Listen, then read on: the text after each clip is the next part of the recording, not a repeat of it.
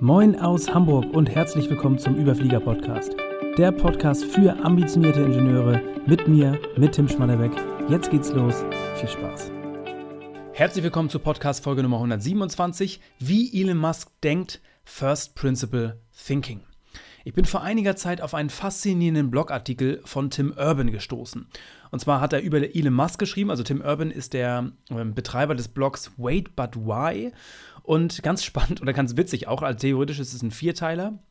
Also eine vierteiliger, ein vierteiliger Blogartikel, aber das ist über den, den Teil, über den ich spreche, ist der letzte Teil. Und das ist auch der, der am spannendsten ist. Aber im ersten Teil spricht er so ein bisschen da, äh, darüber, wie er überhaupt gekommen ist dazu, über Elon Musk zu schreiben und zu sprechen. Und zwar hat ihn 2015 aus dem Nichts eine Assistentin von Elon Musk angerufen und hat ihm gesagt, Elon Musk würde gerne ein Gespräch mit dir führen. Er findet nämlich deinen Blog ziemlich cool. Und da hat sich so eine kleine Faszination für Elon Musk entwickelt von Tim Urban. Er hat sich mit Elon Musk getroffen, er hat die Werke besichtigt und hat da ein Deep Dive gemacht in seine sogenannte Secret Source, wie er es bezeichnet hat. Also der Artikel, ähm, den er geschrieben hat, da heißt The Cook and the Chef, Musks Secret Source.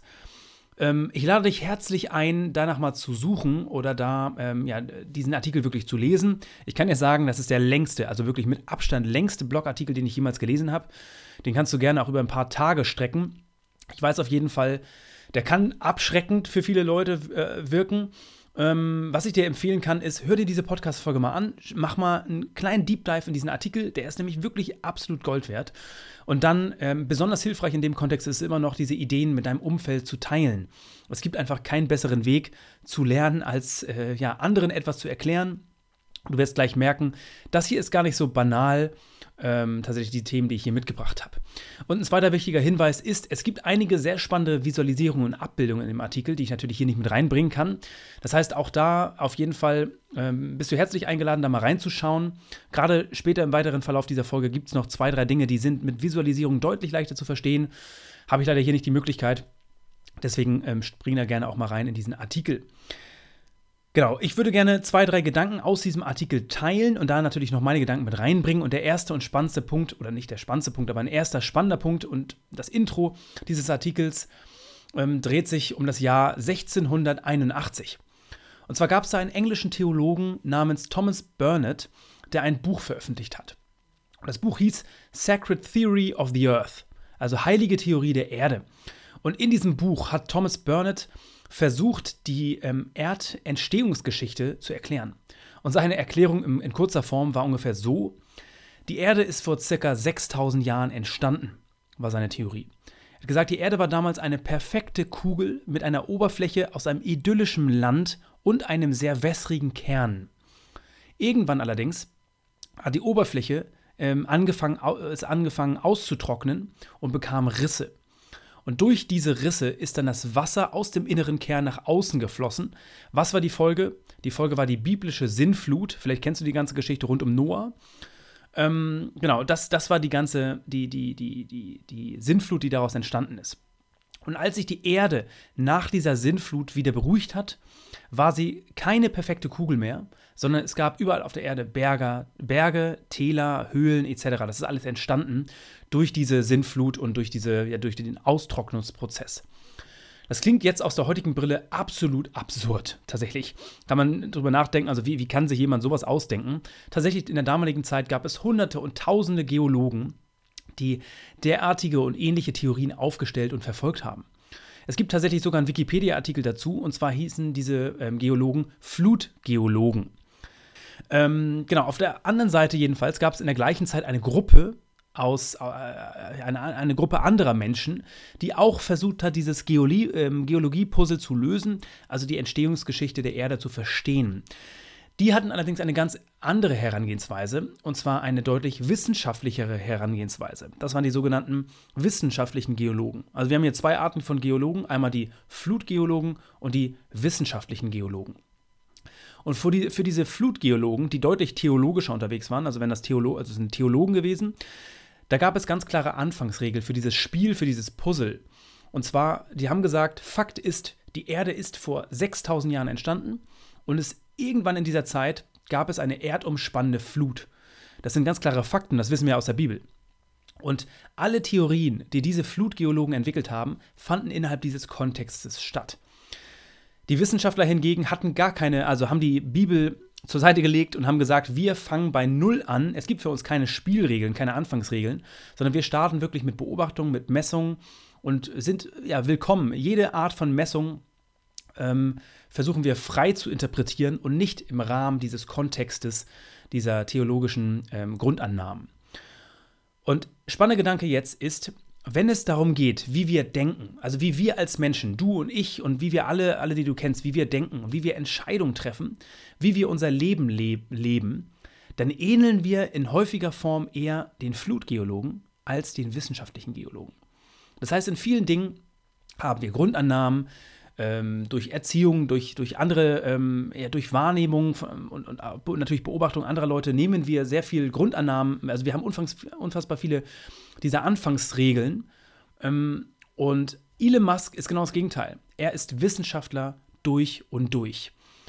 Und da werde ich in dieser Folge mal genau darauf eingehen, was das bedeutet und was du da für dich auch daraus mitnehmen kannst, um ein Stück weit mehr auch in deinem Alltagsleben wegzukommen von diesem Flutgeologen-Dasein und hin zum wissenschaftlichen Geologen-Dasein.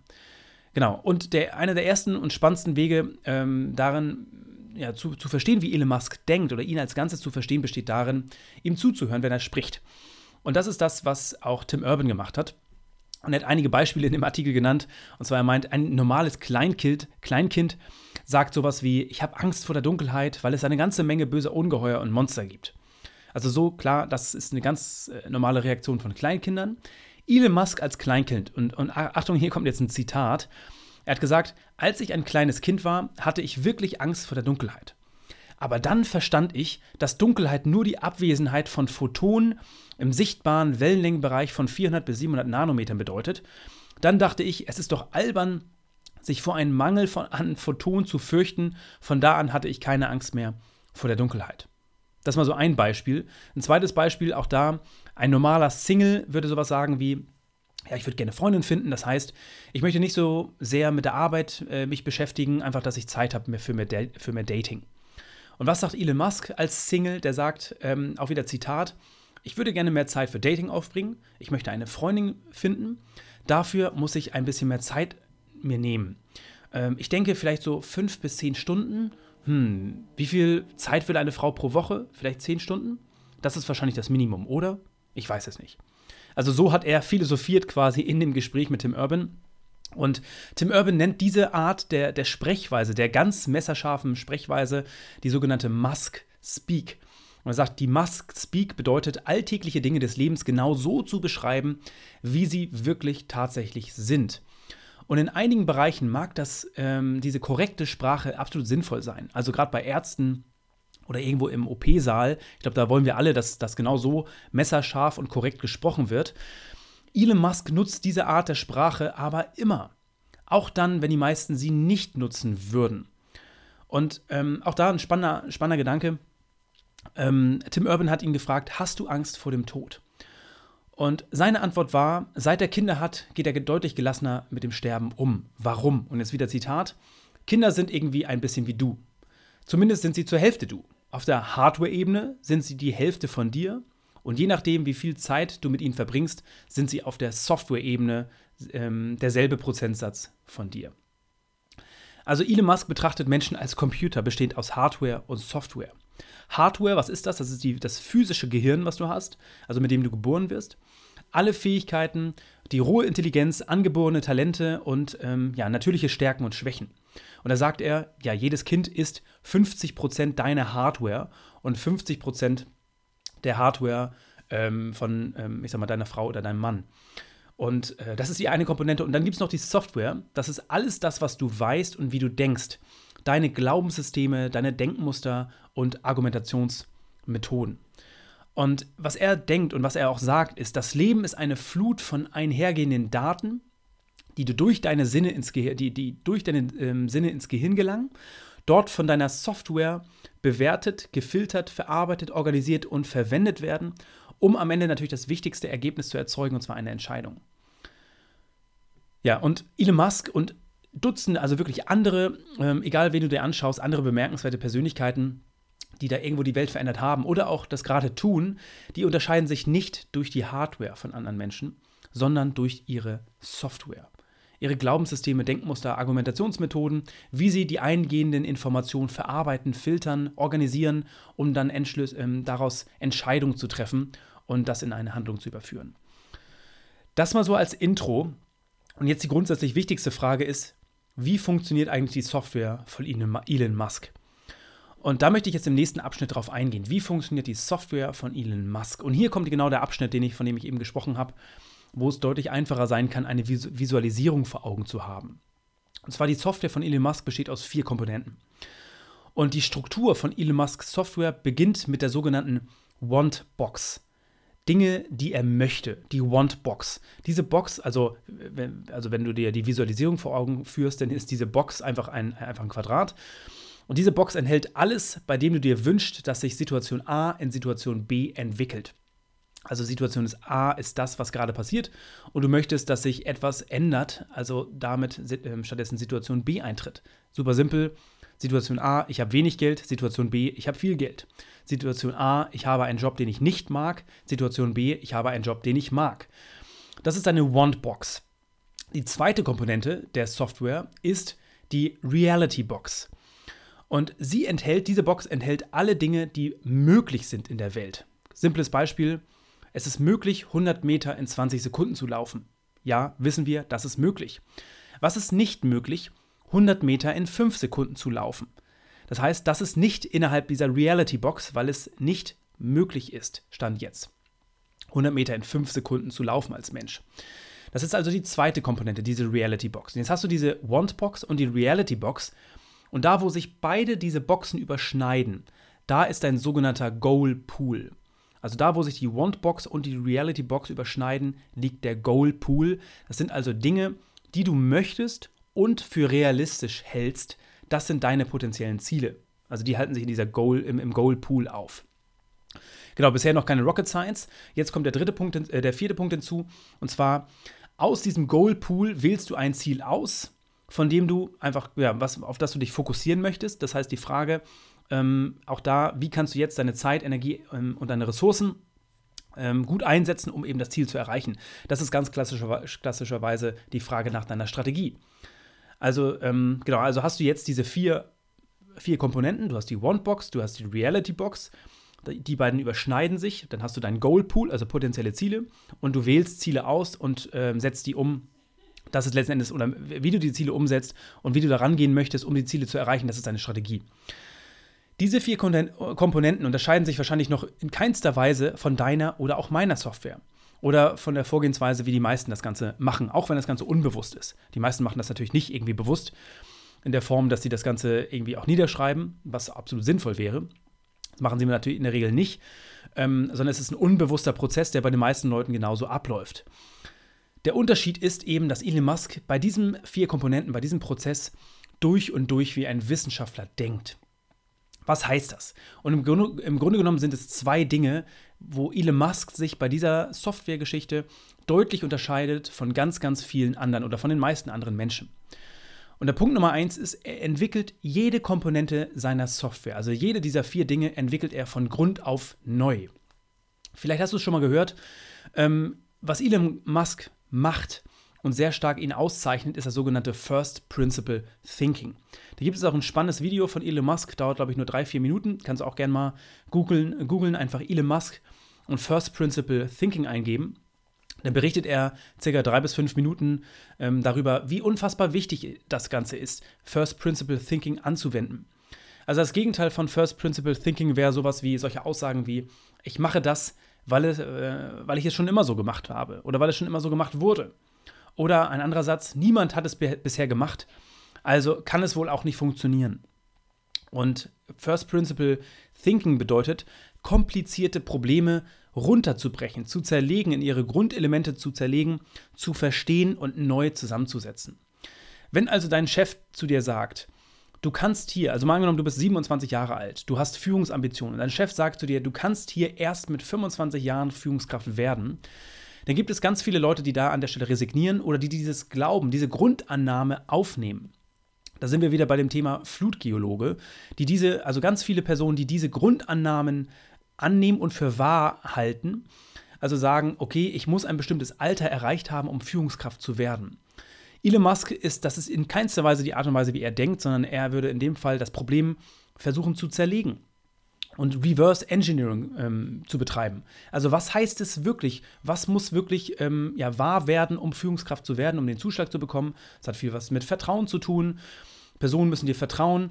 Dann würde er da rückwärts denken auch wieder, wie baut man Vertrauen auf? Und da sind wir bei solchen Dingen wie regelmäßig Kontakt, an die Anzahl an Kontaktpunkte, ähm, und also äh, es ist eine Riesenwissenschaft auch da in dem Kontext.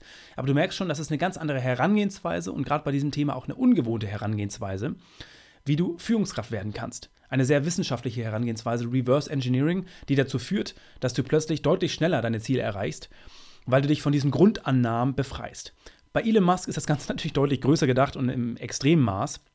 Also du kennst mit Sicherheit seine Mission, die er mit dem Unternehmen SpaceX verfolgt, also den Mars zu besiedeln also die Menschheit zu einer interplanetaren Spezies weiterzuentwickeln. Und ähm, das ist die große Mission und auch Vision natürlich, die er verfolgt. Aber man kann es in, in wirklich praktischen Dingen schon erkennen, wie er rasante Fortschritte in dieser Technologie vorantreibt durch diese Herangehensweise. Ein Eindruck, also wirklich ein beeindruckendes Video, was ich auch ähm, sehr empfehlen kann, da dass du da mal reinschaust, ist ähm, ein, ein ähm, SpaceX Launch und zwar hat SpaceX ein ähm, wiederverwendbares Launch-System entwickelt. Das heißt, in der Vergangenheit war es ganz klar, dass ein Launch enorm ähm, kostenaufwendig ist, weil ganz viele Komponenten nur einmal verwendet werden können. Das heißt, da der Tanksysteme etc., die beim Start ähm, enorm wichtig sind, die gehen, die werden quasi zerstört während des Starts. Das heißt, man kann sie nur einmal verwenden. Und SpaceX hat da ein wiederverwendbares Launch-System entwickelt und es ist sehr beeindruckend ähm, das zu sehen in diesem Video, weil die Rakete startet und plötzlich landet, äh, irgendwie 30 äh, bis 60 Sekunden später, der, das ganze Tanksystem der Rakete landet wieder auf der Erde, auf einer Plattform irgendwo im Ozean. Und das sind Dinge, die nur funktionieren können, solche Entwicklungen, weil, ja, SpaceX, das macht Elon Musk natürlich nicht alleine, aber er prägt die Unternehmenskultur, da sehr wissenschaftlich ranzugehen. Was die meisten nicht wissen, also SpaceX und auch Tesla haben natürlich die meisten am Zettel, die Mission zum Beispiel von der Boring Company, die er auch führt, ist, ähm, den, den Tunnelbau, die Tunnelbautechnologie zu revolutionieren, beziehungsweise die unterirdische Mobilität. Und das ist auch eine ganz spannende Frage. Also, wir haben ja auch in, in deutschen Großstädten überall U-Bahn- und S-Bahn-Systeme, wo ganz viele Tunnel gebaut werden müssen. Und seine ersten Feststellungen sind, diese Prozesse sind unfassbar veraltet und ähm, technologisch absolut überholt. Und da arbeitet er gerade auf Hochtouren dran, diese ganzen Technologien ähm, zu unterirdischen Tunnelbau, also unterirdische Tunnelbausysteme ähm, zu optimieren und, und, zu revolutionieren auch. Ähm, und das Ganze, also und das sind, das sind wirklich fast, da, da habe ich mir auch vor einiger Zeit mal einen Vortrag von ihm angeschaut, wie er darüber berichtet, was sie gerade für Fortschritte in der äh, machen und was sie aufdecken an, an ähm, Optimierungspotenzial, die sind enorm. Und das alles ist darauf zurückzuführen, dass Elon Musk sich komplett befreit von den Grundannahmen weil da gibt es witzigerweise auch spannende Experten aus der ganzen unterirdischen Mobilität, die sagen, das ist alles nicht möglich und das geht alles nicht. Und das sind genau diese, ähm, was wir eingangs hatten, die Flutgeologen, die an der Stelle zu sehr gebiased sind, zu sehr geblendet sind von ihren eigenen Grundannahmen und ähm, Glaubenssystemen, die sie über, über Jahre hinweg aufgebaut haben. Und sich davon zu befreien, ganz wissenschaftlich ranzugehen an die Thematik, ist etwas, was Elon Musk ganz stark auszeichnet. Also er ist ein Meister darin, alle diese vier Komponenten wirklich von Grund auf selbst zu durchdenken. Um das zu machen, sind natürlich wirklich einige Voraussetzungen da. Natürlich bei der One-Box ein tiefes, ehrliches und unabhängiges Verständnis auch von dir selbst. Glaube ich, ist offensichtlich. Bei der Reality Box ein möglichst klares Bild von den tatsächlichen Gegebenheiten in der Welt. Und ähm, vielleicht kennst du das, ich habe schon einige Male über das Buch gesprochen damals ein Buch, was mir die Augen geöffnet hat in diesem Kontext, um die Reality Box klarer zu sehen, ist das Buch Factfulness. Also wenn du dir heute aus den Nachrichten ähm, deine, deine Sichtweise der Reality Box holst, dann wirst du wahrscheinlich nicht auf der richtigen, dann hast du vielleicht eher eine pessimistische Denkweise der Welt. Und ähm, da gibt es auch noch ein zweites Buch, Rational äh, Optimist. Das ist etwas advanced und wer vollkommen advanced einsteigen möchte, das ist, geht schon fast in die Richtung ähm, physikalische Grundlagen und, und also, ähm, es nennt sich äh, The Beginning of Infinity von David Deutsch. Sehr, sehr advanced. Da bin ich selbst dran, äh, muss ich selbst sehr dran knabbern. Aber bin ich jetzt gerade ganz frisch dabei, ähm, da einzusteigen. Um mich tiefer mit zu befassen. Also wenn du ähm, das Gefühl hast, du bist da sehr, sehr advanced unterwegs, also sehr fortschrittlich und möchtest wirklich mal ein Buch haben, mit dem du ganz schön kämpfen musst, dich durcharbeiten musst, was aber dir ein neues Weltbild geben kann, dann ist es unter anderem das Buch The Beginning of Infinity, also die, die, ja, also es gibt es auch im Deutschen und die Übersetzung ist tatsächlich auch gar nicht schlecht. Ist aber ein Ausflug und tatsächlich für die meisten auf jeden Fall nicht relevant. Dann auch Voraussetzung natürlich, ähm, ähm, ja, die, die, die Strategie, die du entwickelst, die sollte auf den, auf den Grundlage dessen entwickelt werden, was du weißt und nicht auf der Grundlage dessen, was normalerweise getan wird. Also da ganz wichtig, diese vier Komponenten, die Want-Box, die Reality-Box, der Goal-Pool und die Strategie, da geht Elon Musk ähm, ran, dass er jede Komponente seiner, seiner Software, dieser vier Komponenten, von Grund auf durchdenkt nach dem First Principle Thinking und sich nicht eben nicht verfällt in das Flutgeologen-Dasein. Und die zweite Komponente, die Elon Musk auszeichnet, ist, er versteht, dass das Ganze, das Ganze unglaublich dynamisch ist. Das heißt, er passt seine Schlussfolgerung ähm, der einzelnen Komponenten laufend an, wenn neue Informationen eintreten. Das heißt, auf der einen Seite, wenn er die Strategie umsetzt, seine, jede Strategie, die er hat, ist nur eine Hypothese. Und diese Strategie umzusetzen, das ist der Strategy Loop. Du setzt die um, bekommst Feedback, also ähm, siehst, also hast, hast Erkenntnisse, ähm, weil du Hypothesen getestet hast und passt daraufhin, hast neue Erfahrungen gesammelt und passt deine Strategie neu an. Diese klare wissenschaftliche Herangehensweise hat jeder von euch wahrscheinlich schon mal gehört. Ähm, aber in der Praxis, wenn du mal reflektierst, wie gehst du zum Beispiel daran an dein Alltagsgeschehen, dann ist es wirklich, dann ist tatsächlich sind wir die, meisten, die meiste Zeit Flutgeologen. Der zweite Punkt ist, jeder von uns selbst verändert sich laufend. Wir alle sind keine fixen Statuen. Unsere Werte und wie wir einfach äh, selbst ticken, das verändert sich mit der Zeit. Und wir selbst durchlaufen eine Evolution und diese Want-Box abzudaten ist ein ganz wichtiger Punkt. Also Selbstreflexion betre zu betreiben. Klar, da gibt es Menschen, die deutlich besser darin sind, weil sie selbstreflektierter sind und andere, die weniger selbstreflektiert sind. An der Stelle ganz, ganz wichtig, Selbstreflexion da ähm, die eigene Want-Box ständig abzudaten und auch zu verstehen, dass Werte sich im Laufe der Zeit ändern können. Also das, was wir für mit Anfang 20 für wichtig halten, halten wir mit, mit Ende 40 höchstwahrscheinlich nicht mehr so ganz für wichtig. Und das ist ein ganz natürlicher Prozess und auf der Basis seine Schlussfolgerungen ständig wieder anzupassen, ist ein ganz wichtiges Thema. Und ganz, ganz wichtiger Aspekt ist, auch die Welt verändert sich ständig. Also alles das, was 2005 oder auch 1995 möglich war, ist radikal unterschiedlich zu dem, was heute möglich ist. Und dann natürlich auf dem laufenden, also laufend dabei zu sein und das zu verstehen, ist ganz elementar, um natürlich also für deine eigene Denkweise. Und auch da klar, auf der Makroebene ähm, kann es passieren, dass du natürlich auch, wenn du dich selbst so stark veränderst oder auch die, die, das Umfeld sich so stark verändert, bedeutet das, dass du natürlich auch ja, Ziele, die du einst hattest, über den Haufen wirfst, neu durchdenkst und plötzlich andere Ziele hast. Das sind die Momente, wo plötzlich du das Gefühl hast, ähm, ja, damals warst du vielleicht begeistert von deinem Job. Es war dein erster Job. Du hattest das Gefühl, du kannst hier in diesem Unternehmen die Karriereleiter erklimmen und fünf Jahre später hast du den höchsten Drang, den Job zu wechseln, ähm, weil sich deine Werte geändert haben und weil du plötzlich nach ganz anderen Dingen strebst oder weil sich die, das Umfeld geändert hat. Solche Dinge, Prioritäten ändern sich natürlich stark. Es gibt ein Buch von, von Adam Grant, das heißt Think Again.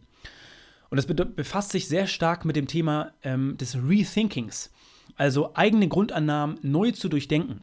Und ein Großteil der Menschheit, die bleiben fest, die sind nicht sehr gut darin, Dinge, die sie einst ähm, für richtig gehalten haben, dann irgendwann neu zu durchdenken und über den Haufen zu werfen. Und andere wiederum sind sehr gut darin. Und Elon Musk ist jemand zum Beispiel, der ist unglaublich da gut darin. Ganz fluide zu sein, ganz dynamisch, ein, ein, ein ständig veränderter Organismus zu sein, wenn neue Informationen reinkommen. Also man für sich selbst was Neues reflektiert, neue Erkenntnisse hat über Technologien, über, über Themen und Erkenntnisse und auch die neue Erkenntnisse aus den Hypothesen, die man umgesetzt hat, aus der Anwendung der Strategie, da ständig das anzupassen und nicht zu versteift zu sein auf irgendwelche äh, Ziele, die man sich einst gesetzt hat, die plötzlich hinfällig sind. Also das heißt, die Software von Elon Musk, die ist ein lebender Organismus, der sich ständig verändert. Auf einer Basis von First Principles setzt das Ganze auf. Und wie schon gesagt, Elon Musk sieht Menschen als Computer. Sein Gehirn selbst, seine Software, ist für ihn das wertvollste Produkt, das er besitzt. Er ist besessen davon, seine Software laufend zu optimieren. Und wie du schon mitbekommen hast, wahrscheinlich diese, aus dieser ähm, Episode hier, das Ganze ist keine Rocket Science. Das lässt sich auch relativ einfach verstehen. Doch in der Umsetzung ist es allerdings so, dass wir meistens Flutgeologen sind und keine wissenschaftlichen Geologen. Und die meisten von uns, und da beginnt der ganze Prozess eigentlich schon, die meisten von uns sind sehr unbewusst bei diesem ganzen Prozess. Und der Startpunkt idealerweise beginnt damit, erst überhaupt zu verstehen, wie die eigene Software funktioniert. Das Ganze mal zu zerlegen. Und wie gesagt, ich lade dich herzlich ein, an der Stelle mal diesen Artikel zu lesen, von dem ich hier gesprochen habe. Der geht deutlich mehr in die Tiefe. Da gibt es noch zwei, drei Komponenten, die auch noch folgen in dem Artikel. Also wie gesagt, der Artikel heißt The Cook and the Chef, Musk, äh, Musk's Secret Sauce. Und äh, ich fasse nochmal ganz kurz zusammen. Also 1981, ähm, Thomas Burnett hat das Buch, der englische Theologe, ähm, hat das Buch Sacred Theory of the Earth entwickelt. Und ähm, da ist dieses ganz, äh, ganze Thematik rund um Flutgeologe, also er war ein klassischer Flutgeologe, ähm, bedeutet Theologen, die gesagt haben, es ist Fakt, dass die Erde vor 6000 Jahren entstanden ist und es ist auch Fakt, dass es eine erdumspannende Flut gab. Und alles Weitere haben sie innerhalb dieses Kontextes entwickelt. Alle Theorien haben darin stattgefunden. Und es ist natürlich klar, mit solchen ähm, fatalen Grundannahmen ist die Folge von dessen, wie die Leute gedacht haben, natürlich alles weitere auch falsch. Also sie haben quasi aus mathematischer Sicht betrachtet Folgefehler ohne Ende gemacht. Und die Frage ist da, Elon Musk versucht mit seiner wissenschaftlichen Herangehensweise Folgefehler auszuschließen, weil er seine Grundannahmen auf Null bringt im laufenden Leben. Und die Frage ist auch da für dich zu, äh, zu, zu, reflektieren. Also er sagt Hardware und Software. Klar, wir haben alle eine Hardware- und Software-Komponente, wenn wir unser Gehirn betrachten. Ähm, das bedeutet also das physische Gehirn als Hardware, aber die Software viel wichtiger. Das ist genau das, woran die Flutgeologen gescheitert sind an ihrer Software. Ähm, und da unterscheidet sich Elon Musk stark von anderen Leuten. Und wie funktioniert die Software? Wie ist sie grundsätzlich aufgebaut? Es gibt die Want-Box, es gibt die Reality-Box, da wo sie sich überschneiden. Das ist die, der Goal-Pool, also deine potenziellen Ziele, die Dinge, die du möchtest und für realistisch hältst. Und wie du das Ganze umsetzt, ist deine Strategy. Und das ist ganz klassisch. Ähm, ja, bei den meisten Leuten ist es genau so unterbewusst. Aber der Unterschied eben besteht darin, dass ja, Elon Musk jede Komponente von Grund auf neu denkst, äh, denkt, also über First Principle Thinking, seine Grundannahmen immer wieder neu denkt. Also äh, wenn sich die, El äh, die, die, die Welt verändert, wenn er sich verändert, wenn er Erkenntnisse durch die Strategie hat, durch die Umsetzung der Strategie, dann passt er seine Grundannahmen an, ähm, ja, passt er an, durch First Principle Thinking. Und eben durch das, die Thematik, dass er immer wieder ja, sehr dynamisch Rethinking betreibt, also Think Again, wie Adam, das, Adam Grant das nennt. Und durch diese beiden Komponenten, Informationen ständig neu zu bewerten, Grundannahmen zu hinterfragen und da eben First Principle zu betreiben, ist wie gesagt, die Software baut auf auf First Principle Thinking und ist darauf aufbauend ein lebender, ständig veränderter Organismus, der immer wieder ähm, ja, neue Erkenntnisse aufsaugt und dadurch versucht, ja, nicht wie ein Flutgeologe zu sein, sondern wie ein wissenschaftlicher Geologe. Es ist eine ganz wissenschaftliche Herangehensweise. Und wenn du damit starten möchtest, dann versuche erstmal für dich zu reflektieren, also natürlich den Artikel lesen und dann versuch mal für dich zu reflektieren, ähm, wo heute vielleicht deine Engpässe sind. Was fällt dir nicht so leicht und auf welche Komponenten bezogen. Ich habe ein, zwei Beispiele genannt, gerade mit dem Thema Führungskraft werden, ähm, Geschäftsführer werden und was es da für Rollen gibt, auch die du für dich persönlich attraktiv findest. Also was ist innerhalb deiner Want-Box und was hältst du für realistisch? Das da übrigens auch scheitern schon viele dran. Oftmals, wenn ich mit Leuten zusammenarbeite, Ganz häufig höre ich sowas wie, ich möchte gerne in zehn Jahren Führungskraft werden, wo sie gar nicht feststellen, dass in der Realität es auch möglich wäre, innerhalb von zwei Jahren Führungskraft zu werden.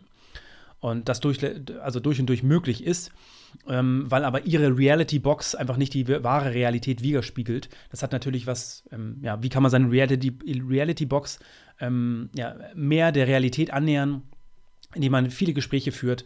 Ähm, Im Rahmen unseres Mentorings machen wir natürlich eine ganze Menge, um das da auch den Tellerrand, ähm, also blinde Flecken aufzudecken, ähm, über den Tellerrand zu schauen und natürlich auch viele andere Personen kennenzulernen, die, die ähnliche Herausforderungen haben und zu schauen, wie gehen die daran, was haben die für Erfolge erzielt und natürlich davon anderen zu lernen. Also Riesenthema. Ich hoffe, da waren ein, zwei Impulse für dich mit dabei. Das soll es für diese Folge gewesen sein. Liebe Grüße aus Hamburg, dein Tim. Freut mich, dass du mit dabei warst. Ich hoffe, du konntest wieder einige Impulse aus dieser Folge für dich mitnehmen. Wenn du glaubst, dass dieser Podcast auch für andere interessant sein kann, dann teile ihn gern mit deinen Freunden, Bekannten oder Arbeitskollegen. Mehr zu mir und meiner Arbeit findest du auf LinkedIn oder direkt auf meiner Website schmatterbeck.de. Ansonsten freue ich mich, wenn du wieder vorbeischaust hier an diesem Podcast. Bis zum nächsten Mal. Liebe Grüße, dein Tim.